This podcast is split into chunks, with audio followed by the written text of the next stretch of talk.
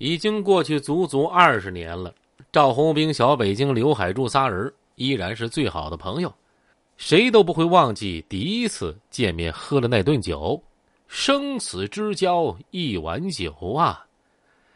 第二天酒醒之后，赵红兵感慨了两句，第一句是：“小申啊，你以后别把你见过一面的人说成自己认识，行不？我刚看见刘哥拿扳子的时候啊。”以为他要削你呢。第二句是：“哎呀，刘哥这人真不错，值得交啊。”正是人算不如天算。黄老邪和老五带人拿着沙喷子和枪刺来找赵红兵的那天下午，旅馆里只有小北京和孙大伟两个人。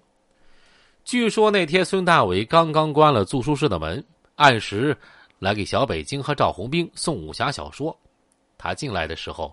小北京正在眉飞色舞的给两个女服务员啊讲当兵的时候，他抓到赵红兵啊自录的事儿，他的情节描写太生动，把两个服务员羞得面红耳赤，但是啊又舍不得不听。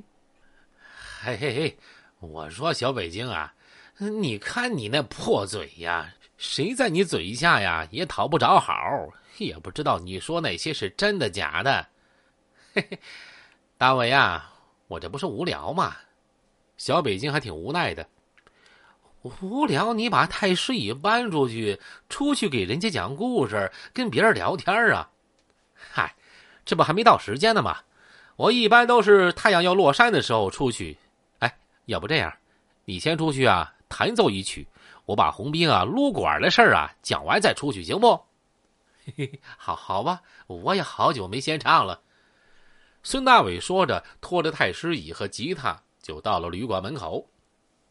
孙大伟坐在旅馆门口啊，这抱着吉他开唱啊，冬天里的一把火。二狗最忍受不了孙大伟唱的《冬天里的一把火》呀，主要是受不了他那表情啊。就每当他唱到“你像那一把火”的时候。他的表情好像日本那个阿威里边的男主角似的，呵，非常陶醉，非常高潮，但在别人眼里呀是非常恶心的。就在孙大伟正要嗨的时候，黄老邪和老五带着七八个人，气势汹汹的走了过来，每个人手里都拿着家伙，一瞅就是来打架的。哎，你这死胖子，别搁这烦了！老五上去一脚。把孙大伟连人带太师椅都踹到了旅馆的台阶下面。李老棍子手下的老五那是出了名的下手黑呀，这次他们是来砸店和打人的。小北京听见外面有动静起身出门看，刚走到门口，被老五和黄老邪给拦住了。谁叫赵红兵啊？这老五长着一双无知的眼睛，标准的愣头青。赵红兵不在，有什么事儿啊？你谁呀？我是他朋友，你们叫我申爷就行了。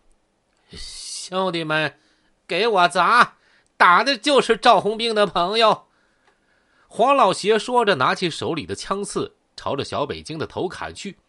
看来，这黄老邪啊，是为了报仇，不顾风度了，连枪刺这样的超级凶器都带了。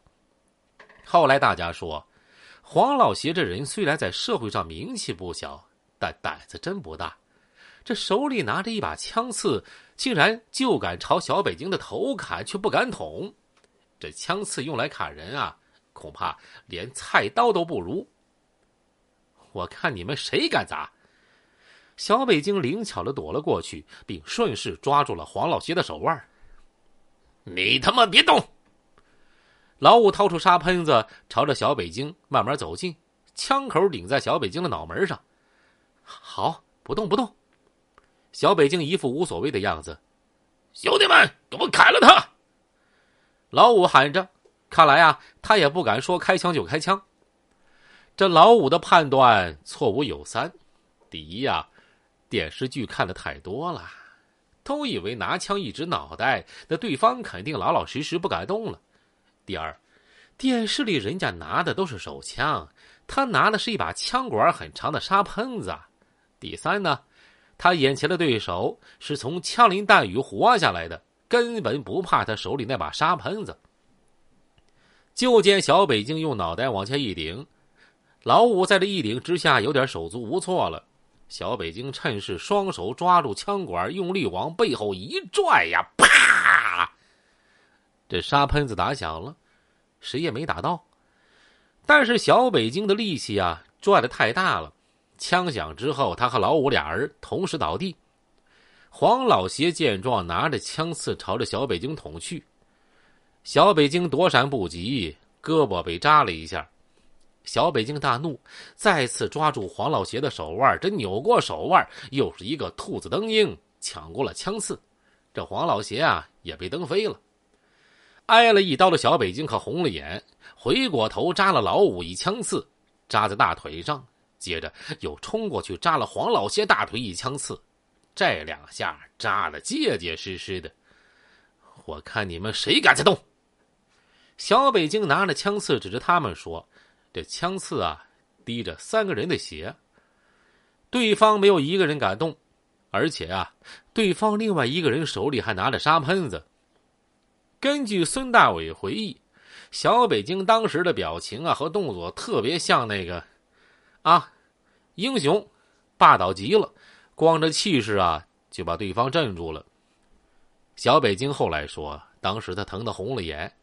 刚开始的时候还保持理智，只扎了老五和黄老邪的大腿，但是他只要再挨一下啊，那非杀人不可呀。可小北京还是手下留情了，毕竟他受过党和军队的教育，和张悦这样的亡命徒还是有区别的。大伟，进来，关门。孙大伟也摔得不轻，瘸着跑进来，关了门。这门一关，看见外面的人。就扶着黄老邪和老五走了。看到他们走了，小北京啊才龇牙咧嘴，开始喊起了疼啊。这时候他衣袖的左巴拉已经全是血了，这也是小北京为数不多的挂彩之一。